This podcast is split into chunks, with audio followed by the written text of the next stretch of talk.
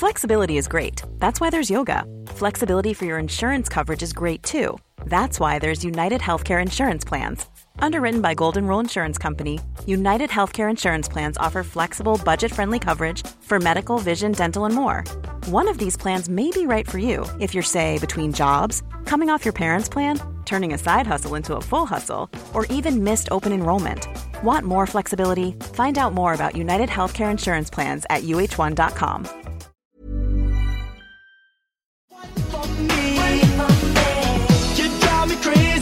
you're one of a kind.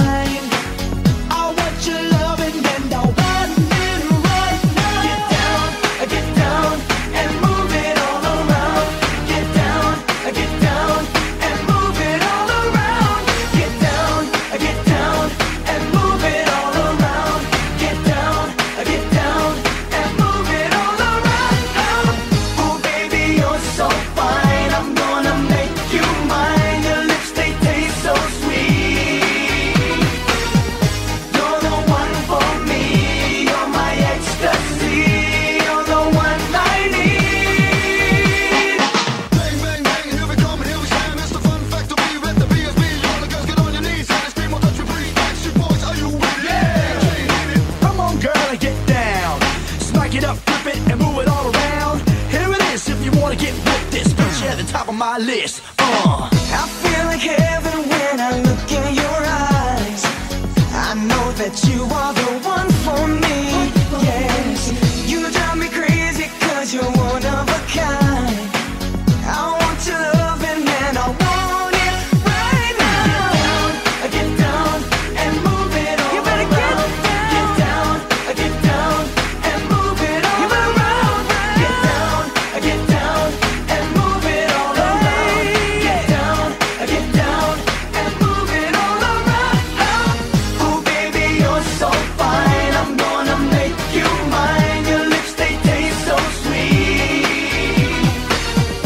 ¿Qué tal? ¿Cómo están? Muy buenos días. Bienvenidos a Bitácora de Negocios. Yo soy Mario Maldonado. Me da mucho gusto saludarlos en este jueves 12 de mayo del 2022. Son las 6 de la mañana con 5 minutos y estamos transmitiendo en vivo, como todos los días tempranito aquí en El Heraldo Radio. Gracias por acompañarnos. Y vamos con la información. Saludos a quienes nos escuchan por los 98.5 de FM aquí en el Valle de México, en Guadalajara por la 100.3, en Monterrey por la 99.7, en La Laguna nos escuchamos por la 104.3, en Oaxaca 99.7 y en el resto del país a través de las estaciones hermanas del Heraldo Radio en el sur de los Estados Unidos y en el streaming que está en la página heraldodemexico.com.mx. Allí nos vemos también en el streaming de la cabina de El Heraldo. Comenzamos este jueves 12 de mayo con un poquito de música como todos los días para alegrarnos las mañanas. Antes de entrarle a la información, esta semana estamos escuchando canciones de las bandas que van a presentarse en el Festival Emblema 2022 este próximo 13 y 14 de mayo en el Autódromo Hermano Rodríguez, aquí en la Ciudad de México. Estos que se escuchan de fondo son los Backstreet Boys y la canción se llama Get Down. Esta canción de los Backstreet Boys fue lanzada en el 96 como tercer sencillo de su álbum debut o eh, homónimo que se llama también Get Down. Así que vamos a estar escuchando a los Backstreet Boys que pues son de los tiempos de Jesús Espinosa, de nuestro productor de los noventas por ahí. Así que bueno, pues buenos recuerdos para él, dice los Backstreet Boys. Vamos a entrarle ahora sí a la información. Hablaremos con Roberto Aguilar los temas financieros más relevantes. El dato de la inflación en Estados Unidos aviva temor de agresividad monetaria y las bolsas caen. China está a la casa de aparentemente los últimos contagios en Shanghái, el centro financiero de China, y paulatinamente baja suministro de gas ruso a Europa. ¿Qué ha sucedido con esta crisis que pues ahora ya no es tanto noticia en el mundo, a pesar de que los países de Occidente, de la OTAN y por supuesto Estados Unidos y eh, las potencias europeas pues están en desacuerdo y siguen buscando la manera de castigar económicamente y comercialmente a Rusia. Y Rusia de vuelta pues les quiere cerrar la llave del gas que eh, pues del que viven muchos países europeos. En fin, le vamos a entrar a esos temas con Roberto Aguilar. Vamos a hablar también con Gerardo Flores, como todos los jueves, sobre el programa para mejorar el acceso a Internet en Estados Unidos. Vamos a hablar de eso y pues de el, programa que tiene el gobierno mexicano también de llevar Internet a todos los rincones del país.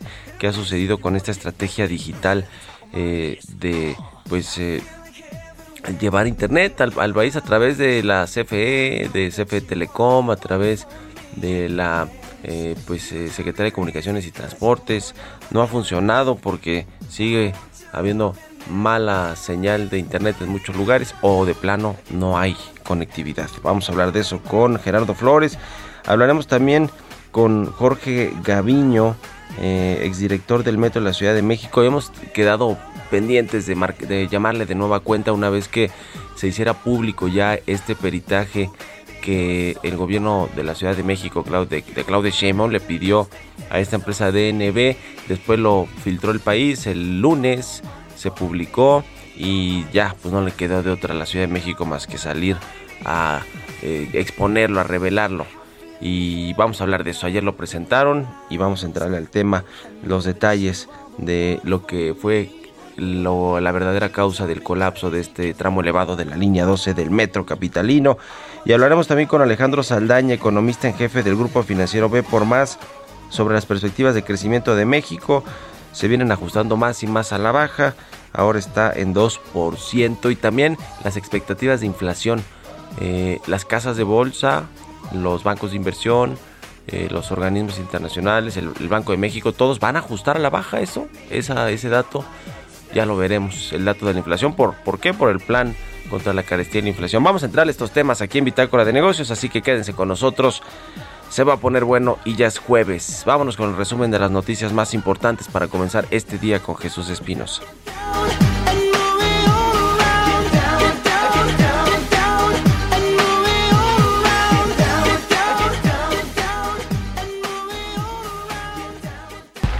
El resumen.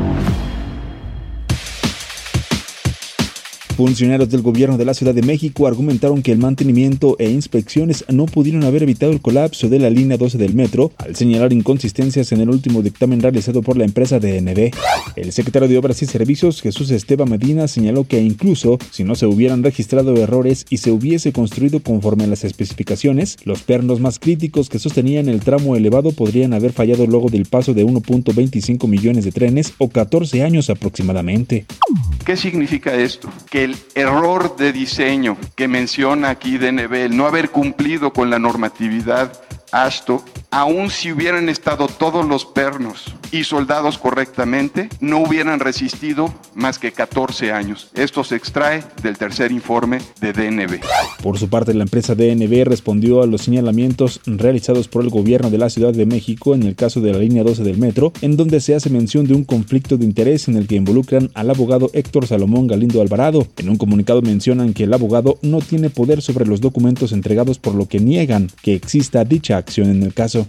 Después de una reunión con más de 200 mujeres privadas de su libertad en el penal femenil de Santa Marta, Acatitla, Arturo Saldívar, ministro presidente de la Suprema Corte de Justicia de la Nación, reiteró el llamado a revisar el abuso de la prisión preventiva oficiosa que hay en México, la cual debería ser una medida excepcional. El ministro confirmó que la ex secretaria de la sede Sol y Sedatu, Rosero Robles, estuvo presente. Y por supuesto, la señora Rosario Robles estuvo en la reunión, hizo uso de la palabra, no trató su caso personal, planteó los temas, digamos, generales y graves que les preocupan a las mujeres y fue ella quien hizo llegar estos formatos temáticos para analizar cuestiones como prisión preventiva oficiosa, prisión preventiva eh, justificada, debido proceso, juzgar con perspectiva de género, es algo que les preocupó mucho a las mujeres. En marzo, la tasa de desempleo en los países de la Organización para la Cooperación y Desarrollo Económicos volvió a caer. De acuerdo con datos del organismo, la tasa de desempleo en la OCDE cayó a 5 puntos. El editorial.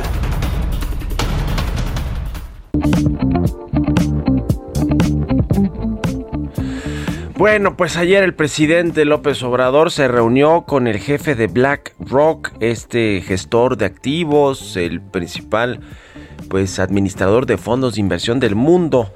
Larry Fink es el jefe de este grupo eh, a nivel mundial y vino a México a reunirse con el presidente López Obrador en Palacio Nacional. La, reunión fue coordinada por el canciller Marcelo Ebrard, quien también estuvo presente. A Larry Fink le conocen en Wall Street como Mr. Fixit por su capacidad para solucionar problemas.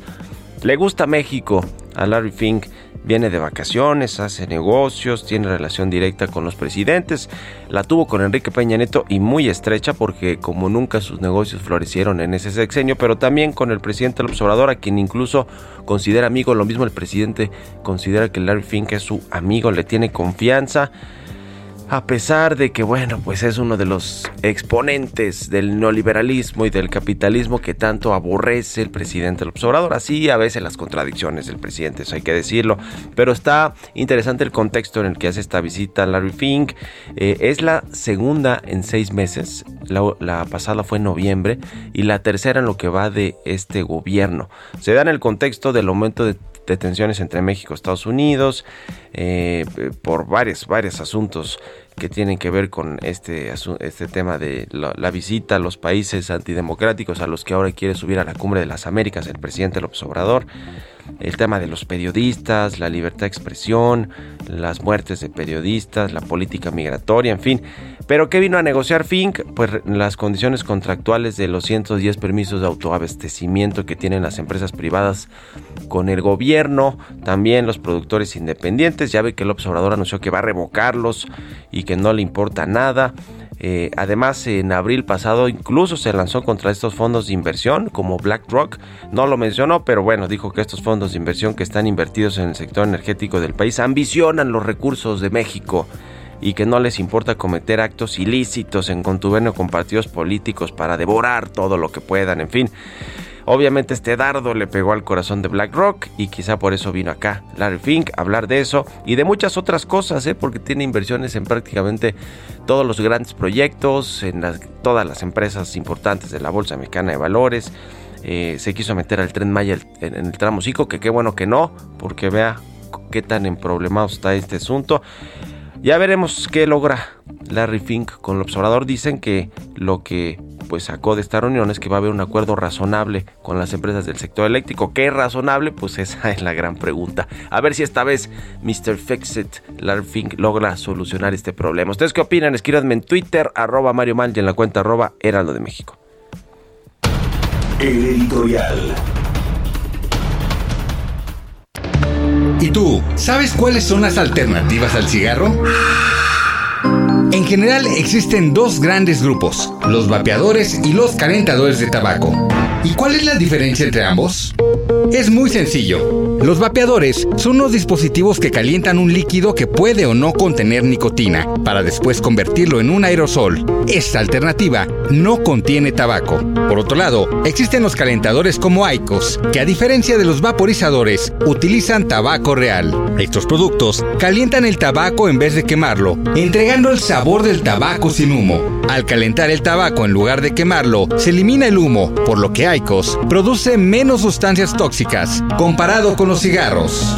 La mejor opción siempre será dejar de fumar, pero para aquellos que deciden no hacerlo, existen otras alternativas como Aicos. Conoce más en aicos.com. Economía y mercados. Roberto Aguilar ya está aquí en la cabina de El Heraldo Radio. Mi querido Robert, buenos días. ¿Cómo estás, Mario? Me da mucho gusto saludarte a ti y a todos nuestros amigos. Y hablando de contradicciones, fíjate que también ha circulado desde el día de ayer la nota de que eh, BlackRock deja, deslista de México dos de sus ETFs con uno de los mejores desempeños ligados justamente a las acciones de mayor movimiento en México. Bueno, pues también ahí habrá que ver el, fondo de la razón. Dicen que justamente porque sean, hay una competencia fuerte y otra es por la escasez del mercado. Las perspectivas no son favorables, están deslistándose varias compañías y hoy no vemos ofertas importantes de regreso en el mercado mexicano de valores. Interesante también bajo este, bajo este contexto de lo que comentamos y sobre todo por las contradicciones que se dan en estos niveles. Y más te comento que las bolsas asiáticas cayeron a un mínimo de casi dos años, ya que los datos mostraron que la inflación de Estados Unidos sigue siendo alta, lo que aumenta la preocupación sobre la intensidad del aumento de las tasas de interés para controlarla. En abril, los precios al consumidor en Estados Unidos subieron 8.3%, sí un ritmo más lento que el 8.5% del mes anterior, pero superior a las previsiones del mercado. Europa también caía y los futuros de Estados Unidos con pérdidas previo al inicio de operaciones. Y es que fíjate que el aumento de precios al consumidor de Estados Unidos se desaceleró, en abril, ya que los precios de la gasolina cayeron desde máximos históricos, lo que sugiere que la inflación podría haber tocado su punto máximo, aunque es posible que siga alta por un tiempo y lleva a la Reserva Federal a mantener su senda de endurecimiento monetario. La desaceleración de este indicador probablemente sea temporal. Los precios de la gasolina, que representaron la mayor parte del retroceso en la tasa de inflación mensual, están aumentando de nuevo y rondaban los 4.1 4.16 dólares por galón a principios de la semana, tras caer por debajo de los 4 dólares en, abril, según la Administración de Información de Energía.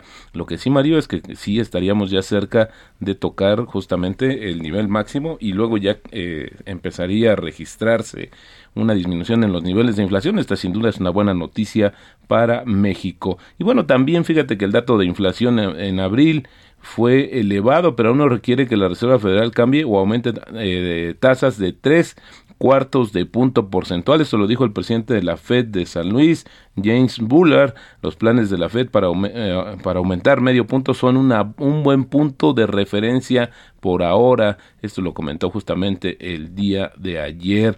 También se dio a conocer que la economía británica se contrajo un 0.1% en marzo, pero se expandió un 0.8% en el conjunto del primer trimestre de 2022, según mostraron las cifras oficiales, en lo que probablemente haya sido el punto álgido para 2022, ya que la crisis del costo de la vida está golpeando la actividad. La economía británica se contrajo 9.3% en 2020, crece 7.4 en 2021, la mayor oscilación de la producción de cualquier economía del G7, esto durante la pandemia del COVID-19. También te comento que las autoridades de Shanghái rastrearon hoy la, eh, la, ciudad en busca de los últimos casos de COVID-19 con la esperanza de despejar el camino para salir de un doloroso confinamiento de seis semanas, mientras Pekín redujo los servicios de taxi para mantener a raya el brote que sí es más pequeño en aquella ciudad. El centro comercial chino, de 25 millones de habitantes, ha reforzado en los últimos días su confinamiento para dar un último empujón a la erradicación del virus antes de que finalice el mes, habiendo logrado algunos avances significativos según los datos de esta semana y que bueno, ayer también antes de, del dato de la inflación de Estados Unidos, pues alentaron a las bolsas esta situación de que ya se percibía o ya había menos casos reportados en Estados Unidos. Fíjate que la noticia también importante, Mario, es que ayer el grupo minorista chileno Sencosud anunció la compra de 67% de la cadena estadounidense de supermercados que se llama The Fresh Market en una operación evaluada en 676 millones de dólares. Y esto importante, porque ayer se celebró justamente que esta compañía chilena pues llegara por vez primera a, a, este, a, Estados Unidos y ahora representan más del 10% sus ingresos provenientes de aquel país. Muchas gracias, mi querido Robert. Nos vemos al ratito en la televisión. Gracias, Mario. Muy buenos Roberto Aguilar, síganlo en Twitter. Roberto AH. Vamos a otra cosa. Políticas públicas y macroeconómicas. Gerardo Flores, economista especializado en temas de análisis de políticas públicas, ya está con nosotros como todos los jueves. ¿Cómo estás, Gerardo? Buenos días. Muy bien, Mario, muy buenos días. Un saludo para ti todos los que nos escuchan. ¿Cómo va este tema del programa para mejorar el acceso a Internet en Estados Unidos? Porque en México, pues muy rezagado o olvidado, ¿no? Platíganos. Sí, mira, pues esta semana el gobierno del presidente Biden anunció allá en Estados Unidos eh, que había llegado a un acuerdo con 20 grandes empresas proveedoras de, Internet en aquel país para que se, comprometieran a ofrecer eh, paquetes de velocidades de al menos 100 megabits por segundo a un precio de no más de 30 dólares al mes. Eh, con este plan o con este esfuerzo, pues el gobierno de Estados Unidos estima que va a beneficiar a cerca de 48 millones de hogares, de los 128 millones de hogares que hay allá. Este, y pues digamos que se trata pues, de, de un plan muy concreto con objetivos muy claros eh, que buscan, entre otras cosas, este, mejorar eh, el- la velocidad promedio a la que se conecta la población de Estados Unidos y, me- y obviamente incrementar el número de, de usuarios de, de banda ancha en Estados Unidos que, que aún hoy eh, pues todavía eh, digamos tienen desafíos importantes no se estima que en Estados Unidos hay cerca de 42 millones de personas que aún no se han logrado conectar a internet. Entonces este programa se inscribe dentro de esos esfuerzos eh, y pues en México vemos, eh, como decías, eh, que, no hay un plan concreto, el presidente presume de CFE Internet para todos, eh, no sabemos, no hay metas claras, tú entras al, al sitio de Internet de CFE y no hay informa nada de información, ni de cómo han gastado los 6 mil millones de pesos que les ha autorizado el Congreso, no hay nada, el presidente todavía hace unas dos semanas se atrevió a decir que, que mm, no hay tecnología todavía para llevar Internet a las zonas más remotas del país, lo, cual no es verdad. Hoy tú puedes llevar internet con, con eh, soluciones satelitales. Eh, a mí, yo lo que sospecho es que al presidente lo tienen engañado y pues simplemente a más de tres años de gobierno no tenemos estructurado ningún plan eh, con objetivos claros de cómo llevar el internet a millones de personas que, que aún no gozan de este de este servicio, ¿no? Pues qué complicado este tema del- de las telecomunicaciones, el internet, sobre todo para pues los gobiernos que no les interesa mucho la tecnología o modernizarse y, y- y llevar acceso a, a todas estas regiones. En México se le ha complicado, más que complicado al presidente López Obrador, pero bueno, en fin, te agradezco mucho mi querido Gerardo y te mando un abrazo. Buenos días. Igualmente, Mario, buenos días. Adiós, vámonos a la pausa, regresamos. Estamos de vuelta en Bitácora de Negocios con Mario Maldonado por Heraldo Radio.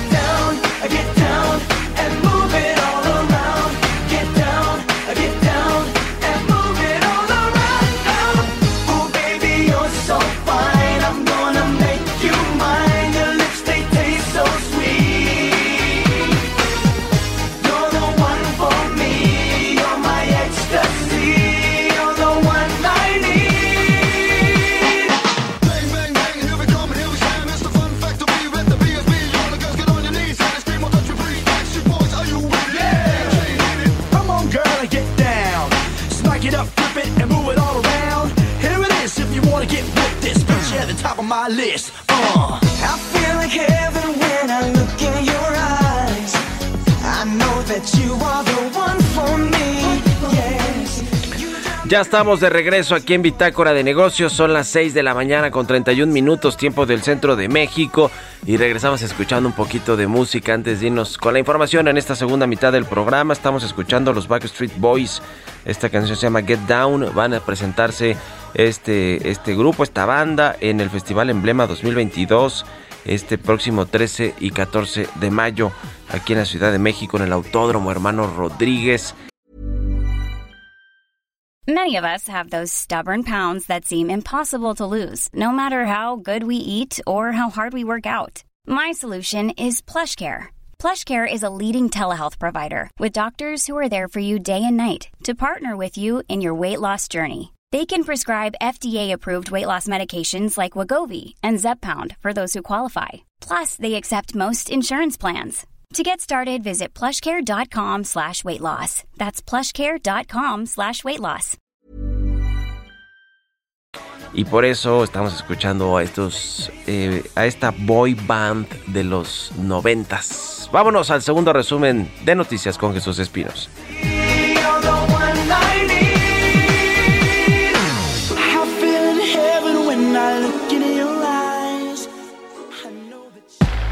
You're the Este miércoles la Suprema Corte de Justicia de la Nación aprobó en una votación dividida de tres votos contra dos que no deben ponerse límites a la cantidad de marihuana que una persona puede traer consigo siempre y cuando se demuestre que es para uso personal y no para tráfico o comercio. La automotriz estadounidense General Motors informó este miércoles que las negociaciones del contrato colectivo de trabajo para la planta de la compañía en Silao, Guanajuato concluyeron. Las negociaciones se llevaron a cabo con el Sindicato Independiente Nacional de Trabajadores y Trabajadoras de la Industria Automotriz. La venta al mayoreo de camiones pesados en abril de este 2022 creció 46.5% respecto al mismo periodo de 2021, de acuerdo con cifras del Instituto Nacional de Estadística y Geografía. El mes pasado se vendieron 3.370 unidades, mientras que en el mismo lapso de 2021 fueron 2.301 camiones pesados.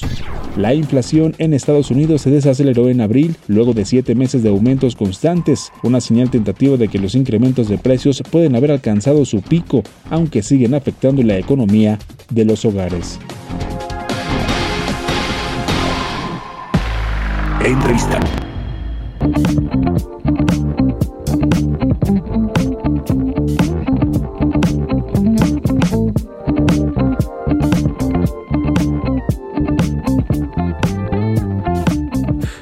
Y bien, ya le decía sobre este peritaje de la empresa noruega DNB con respecto a el eh, incidente en la línea 12 del metro, la tragedia para llamarla con todas sus letras que sucedió hace un año en, eh, un tramo elevado de la línea 12 del metro que pues dejó lamentablemente 26 personas muertas y cerca de 100 personas heridas por este desplome de las traves y, el metro.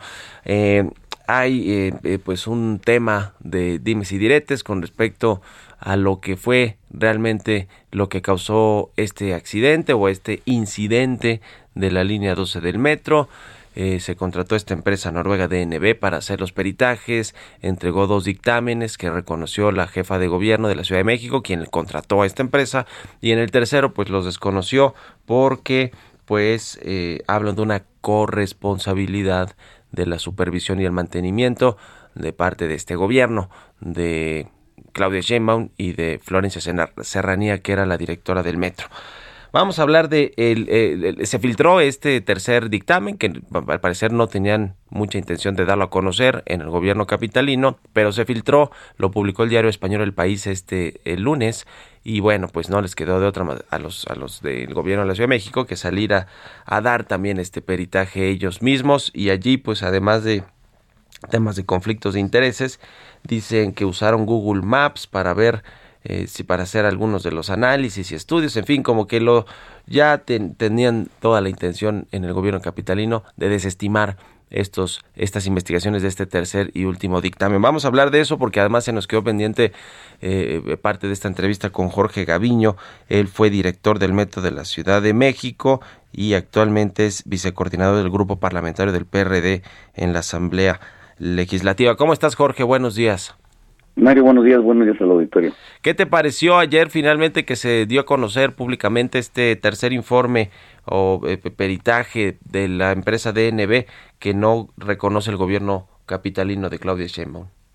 Bueno, pues muy importante que se haya dado a conocer finalmente, es muy importante que este documento circule porque finalmente se pagó con dinero público, eh, aunque no se ha este, liquidado al 100%, es un documento que ya eh, finalmente tiene las personas, tiene los técnicos y puede y podemos expresar libremente lo que nosotros pensamos. Eh, este documento controvertido eh, básicamente se, se opone a la, digamos, al pensamiento, a las conclusiones que llega el gobierno de la ciudad con DNB en una situación que es precisamente el mantenimiento.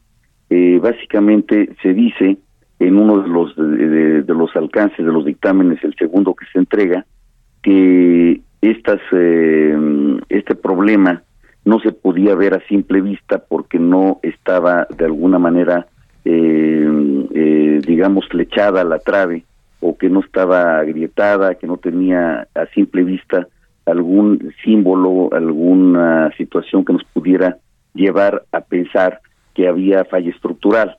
Entonces, y eh, DNB eh, en su último alcance dice que eh, a través de unas fotografías de Google se podía apreciar que sí, eh, a simple vista se podía haber eh, pensado que había falla estructural. Básicamente esa es el, la controversia. Sin embargo, hay situaciones eh, muy graves que sí eh, el, el DNB eh, a través de su tercer documento hace notar que no se había eh, este, pensado ni siquiera. Se dice en este documento que se analiza que eh, la estructura que se colapsó solamente si hubiera estado con una construcción adecuada, que no lo fue, si hubiera estado con una supervisión adecuada, inclusive con un mantenimiento adecuado, solamente y el 100% de pernos, es decir, si hubiera estado a diseños al 100%, solamente con ese diseño hubiera podido durar 14 años de uso. Y esto es pues dramático porque esto demuestra efectivamente que el diseño estaba muy limitado. Eh, parte la estructura que se construye de un diseño límite, de un diseño que solamente estaba pensado o, o diseñado para 14 años. Y esto pues es muy grave porque finalmente ahí parte una causa raíz fundamental. Y luego, si, si nos enteramos que, que a través de este dictamen también que la construcción pues estuvo mal elaborada, con menos pernos, con soldadura ineficiente, etcétera, y con una supervisión ineficiente, independientemente del mantenimiento que se le hubiera podido dar, pues eh, eh, viene el colapso y solamente eh, nos duró de uso continuo y permanente, dice DNB, 6.6 años, es decir, un poco más de 6 años de, de uso eh, de una instalación que debe haber estado pensado para 100 años de, de, vida útil. Pues sí, la verdad es que eh, parece ser que hay una serie ahí de, corresponsabilidades. El asunto es que, bueno, pues el gobierno de Claudia Sheinbaum ya dijo que no va a reconocer este este peritaje eh, y esta pues este dictamen por lo menos final donde involucra parte al, al gobierno de la, de la, Ciudad de México, porque habla también de un conflicto de interés de un directivo que participó en administraciones anteriores, eh, etcétera, eh, de un de un funcionario pues de esta empresa DNB, que bueno, pues eso también hace sospechar al gobierno capitalino de que hubo mano negra en este dictamen, en fin. Ahora vendrán otros, me imagino, Jorge, otros pues eh, peritajes, ¿no? De, de, algunos otros expertos, eh, no sé con, con, qué intención finalmente, eh, qué resultados serán los que puedan arrojar estos nuevos dictámenes. ¿Tú crees que es ocioso contratar ya a nuevos eh, peritos que, que busquen la causa de, de, del desplome? Pues mira, ya desde el punto de vista de Contralorías ya no será necesario porque ya se tienen los dictámenes, inclusive los sancionados ya se dieron, en fin, desde el punto de vista de Fiscalía, de Ministerio Público, también hay un dictamen que, que este, pues a mi juicio es sólido, pero finalmente cada persona que esté implicada en esos dictámenes podrá controvertirlos dentro de un juicio penal.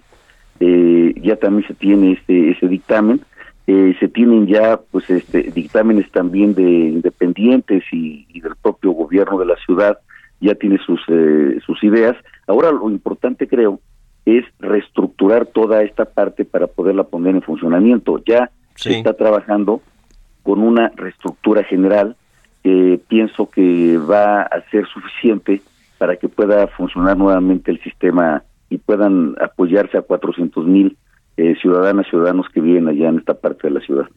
Uh -huh.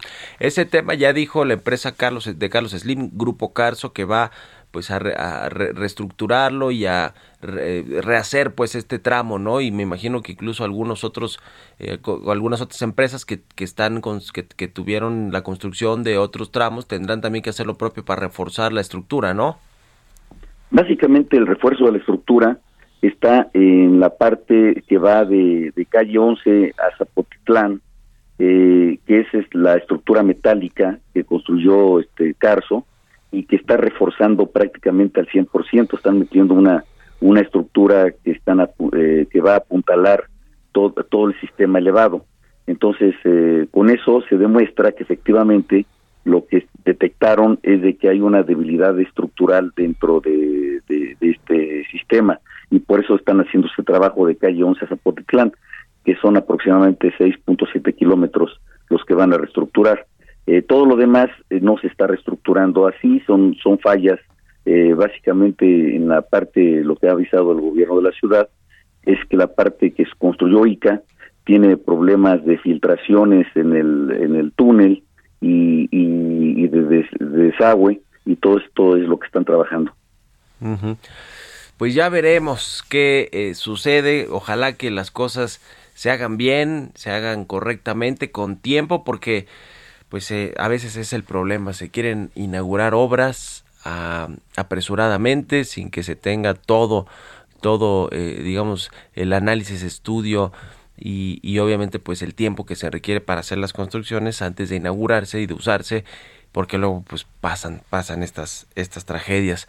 En fin bueno pues ahí está el tema ahí quedó el reporte veremos con qué eh, eh, otros peritos o investigadores eh, se contrata el gobierno de la Ciudad de México para que hagan más peritajes, pero como bien nos decías Jorge Gaviño, pues ya no servirán de mucho, ya prácticamente todo este asunto está eh, dictaminado y le van a dar, me imagino, ya un, un carpetazo ahí en algún momento y pues tratarán de olvidarlo, aunque no se puede olvidar esta tragedia de 26 personas muertas y, y, y 100 heridos. En fin, gracias eh, Jorge, como siempre, por tu disposición para platicar con nosotros. Al contrario, Mario, te mando un abrazo y un abrazo al auditorio. Muchas gracias. Igualmente, que estés muy bien. Jorge Gaviño fue director del Metro de la Ciudad de México en tiempos de Miguel Ángel Mancera y actualmente es vicecoordinador del grupo parlamentario del PRD. Vámonos con las historias empresariales, son las 6.44. Historias empresariales. Pues cada vez son más aerolíneas, ahora sí que anuncian vuelos desde o hasta el Aeropuerto Internacional Felipe Ángeles, el de Santa Lucía. Luego de toda esta controversia que se dio por la eh, reestructura del espacio aéreo mexicano eh, en la Ciudad de México, en el Valle de México, que generó pues problemas, entre ellos se habla de 100 incidentes, mm, quizá no tan graves como el del sábado pasado en el aeropuerto capitalino, pero sí, sí incidentes reportados y que bueno, pues las, las autoridades del CNEAM, de los servicios de aeronáutica, de navegación, pues no habían tomado en cuenta hasta que sucedió lo que sucedió el sábado pasado y, e hizo que se hicieran estas mesas entre expertos nacionales e internacionales, pilotos, controladores, estuvo el secretario de gobernación encabezándolas. Bueno, pues después de todo esto, que este rediseño tuvo que ver, rediseño del espacio aéreo mexicano, con la llegada de Santa Lucía, porque tienen que convivir estos dos aeropuertos y así como estaba el espacio aéreo que servía a la Ciudad de México, al, aeropuerto Benito Juárez, pues no iba, no iba a funcionar eh, Santa Lucía, entonces tuvieron que rediseñarlo y bueno, pues esto además de que costó dinero, de que le cuesta más a las aerolíneas el combustible, pues ha hecho eh, pues todavía más difícil volar aquí en la capital del país. Vamos a, escuchar esta pieza que preparó Giovanna Torres sobre el inicio de operaciones o el anuncio por lo menos de operaciones de más aerolíneas en Santa Lucía. Este miércoles, a través de un comunicado, la aerolínea Viva Aerobús anunció que a partir del 15 de julio, además de volar a Acapulco, Cancún, Oaxaca, Puerto Vallarta y La Habana, desde el Aeropuerto Internacional de la Ciudad de México, inaugurará sus rutas a estos destinos en el nuevo Aeropuerto Internacional Felipe Ángeles. Por lo que Viva volará a Acapulco y Oaxaca con dos vuelos a la semana a precios que inician desde los 89 y 139 pesos respectivamente en viaje sencillo. La ruta a Puerto Escondido contará con tres vuelos semanales y tarifas desde los 279 pesos, un vuelo diario a Cancún con boletos sencillos desde los 315 pesos y el servicio diario a La Habana es la primera ruta internacional de Viva Aerobús en este aeropuerto con tarifas desde los 189 dólares, precios que además se les tendría que sumar la tarifa de uso aeroportuario. En el comunicado se detalla que este incremento a la oferta de la aerolínea en el nuevo aeropuerto internacional Felipe Ángeles. Responde a las crecientes necesidades de conectividad aérea en la zona metropolitana del Valle de México a fin de brindar a los pasajeros una alternativa real de bajo costo y que contribuya al fortalecimiento del sistema aéreo metropolitano en beneficio del turismo, conectividad y la derrama económica local. Para Bitácora de Negocios, Giovanna Torres.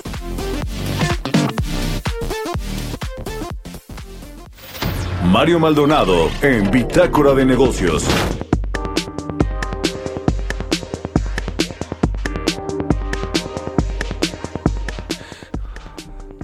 Y bien, vamos a platicar ahora con Alejandro Saldaña, él es economista en jefe del grupo financiero B por Más. ¿Cómo estás, Alejandro? Muy buenos días. ¿Qué tal, Mario? Muy buenos días. Gracias por la invitación. Un gusto saludarte a ti y a todo el auditorio. Pues eh, varios temas económicos siempre que platicar. Eh, uno pues, de los más importantes es el crecimiento, el PIB, cuánto va a crecer la economía mexicana este año. Ustedes traen una perspectiva de 2%. Eh, eh, la alta inflación, por supuesto que no ayuda porque van a aumentar las tasas, van a seguir aumentando las tasas de interés. Es lo que va a hacer el Banco de México mañana. ¿Qué, ¿Cómo ves todo este escenario combinado entre alta inflación, altas tasas de interés y un crecimiento económico pues eh, pues, deprimido, pues con, con bajos, bajos niveles de crecimiento? Como bien lo mencionas, estamos estimando que la economía mexicana crezca 2% este año.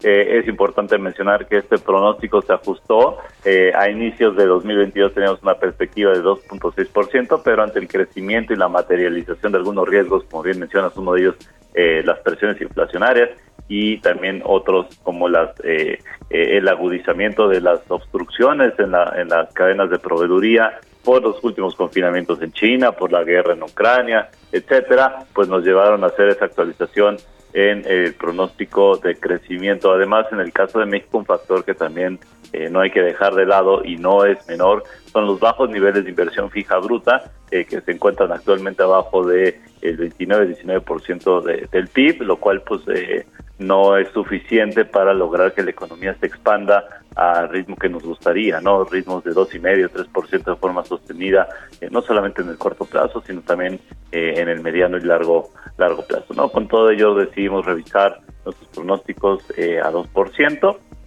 por otro lado, el tema inflacionario es muy muy importante. El día de hoy tendremos el anuncio del Banco de México, para el cual esperamos un incremento de 50 puntos base en las tasas de interés, que estas pues, pasen de 6,50 a 7%. No encontramos algún argumento que pudiera dar el Banco de México que justificara pues, un menor ritmo en, en las alzas en las tasas de interés, debido a que el panorama para la inflación pues sigue deteriorado, sigue con bastantes riesgos, eh, de nueva cuenta por estas nuevas eh, obstrucciones en oferta, por la escasez de insumos y pues mantendría este desbalance entre oferta y demanda que pues detonó la pandemia. Además, pues el incremento en los precios de materias primas, particularmente energéticos, granos, a raíz de la guerra eh, en Ucrania, pues representó un nuevo choque inflacionario a nivel mundial y del cual México no está exento, ¿no? Entonces, por lo tanto, Banco de México, sin mucho margen de maniobra, más que eh, seguir subiendo las tasas de interés, ¿no? Además hay que sumarle el tema de, eh, la Reserva Federal de los Estados Unidos que está eh, incrementando las tasas de interés también ahí en los Estados Unidos y esto también le mete algo de presión a las acciones de, del Banco de México. Hoy, hoy es la reunión de política monetaria. Yo creo que yo dije mañana, hace ratito pensando que es miércoles. No, hoy jueves es que se da esta, esta reunión.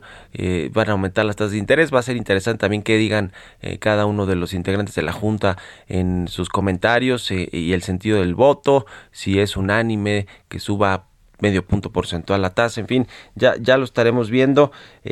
al presidente no le va a gustar porque ya les dijo que ojalá que no suba la tasa, pero pues no es así como que de, de, de, buenos deseos, ¿no? Sino es eh, una política monetaria que toma en cuenta muchos factores, más allá de que el crecimiento pues va, va a, a, quedar un poco plano. Eh, todo este tema de la, de la, del plan para contener la inflación, la carestía que se anunció recientemente, ¿crees que va a tener efectos en las próximas quincenas? Bueno, eh, pues, el tema de la inflación es importante mencionar que pues, eh, la política monetaria es el, instrumento ideal para controlar o enfrentar estas situaciones. El Banco de México tiene un mandato bastante claro que es el control de precios independientemente de las, de las presiones eh, políticas que pudieran surgir. ¿no? Por eso es muy importante que contemos con un Banco Central autónomo e independiente. Eh, y bueno, sobre este plan que se presentó hace una semana, me parece, eh, creo que hay algunos elementos rescatables, de algún, en primera instancia, pues tiene intenciones bastante buenas, es algo positivo que se ponga en el centro de la discusión de las políticas económicas, pues al consumidor, ¿no? A los consumidores, cómo ayudarlos a, a, mejorar su bienestar.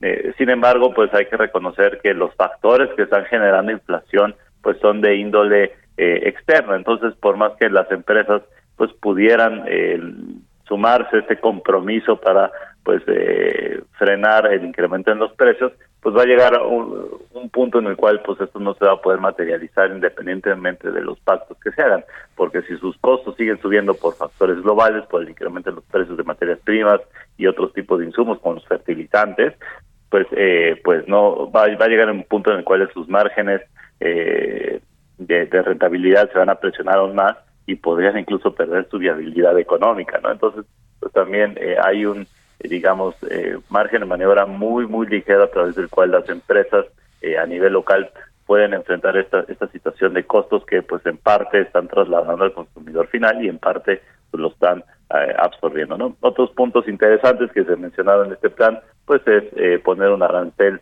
cero a algunos productos de importación, particularmente granos, eh, y algunos precursores eh, de, fertilizantes como el sulfato de amoníaco, lo cual sí es positivo. Eh, también se hablaba de eh, aumentar la producción de local de granos y fertilizantes y, y otro tipo de alimentos, lo cual pues en el corto plazo es muy poco probable que se pueda materializar, ¿no? Este por un tema de capacidad, eh, etcétera, que pues bueno, este, este tipo de, de, acciones normalmente tardan mucho, mucho verse, ¿no? Entonces, con todo ello creemos que pues tiene una muy buena intención, hay algunos puntos rescatables, eh, tiene una intención positiva esta situación, pero no cambia la brújula en cuanto al tema de la inflación, pues gran parte de los elementos que están generando esta alza sostenida en la mayoría de los sí. precios, pues son de índole mundial. Ya, pues te agradezco mucho como siempre Alejandro Saldaña que hayas estado aquí en el programa, gracias y buenos días. Gracias a ti, Mario. Buen día. Que estés muy bien. Hasta luego. Con esto nos despedimos. Muchas gracias a todos ustedes por habernos acompañado este jueves aquí en Bitácora de Negocios. Se quedan en estas frecuencias del Heraldo Radio con Sergio Sarmiento y Lupita Juárez. Nosotros nos vamos a la televisión, a las noticias de la mañana y nos escuchamos aquí mañana tempranito a las 6. Muy buenos días.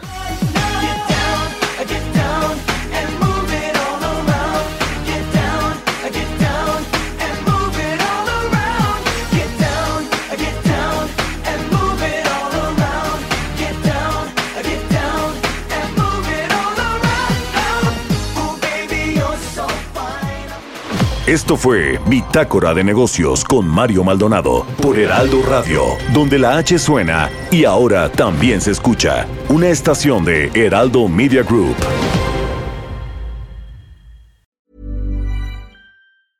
Mom deserves the best, and there's no better place to shop for Mother's Day than Whole Foods Market. They're your destination for unbeatable savings, from premium gifts to show-stopping flowers and irresistible desserts. Start by saving 33% with Prime on all body care and candles. Then get a 15-stem bunch of tulips for just $9.99 each with Prime. Round out Mom's menu with festive rosé, irresistible berry chantilly cake, and more special treats. Come celebrate Mother's Day at Whole Foods Market.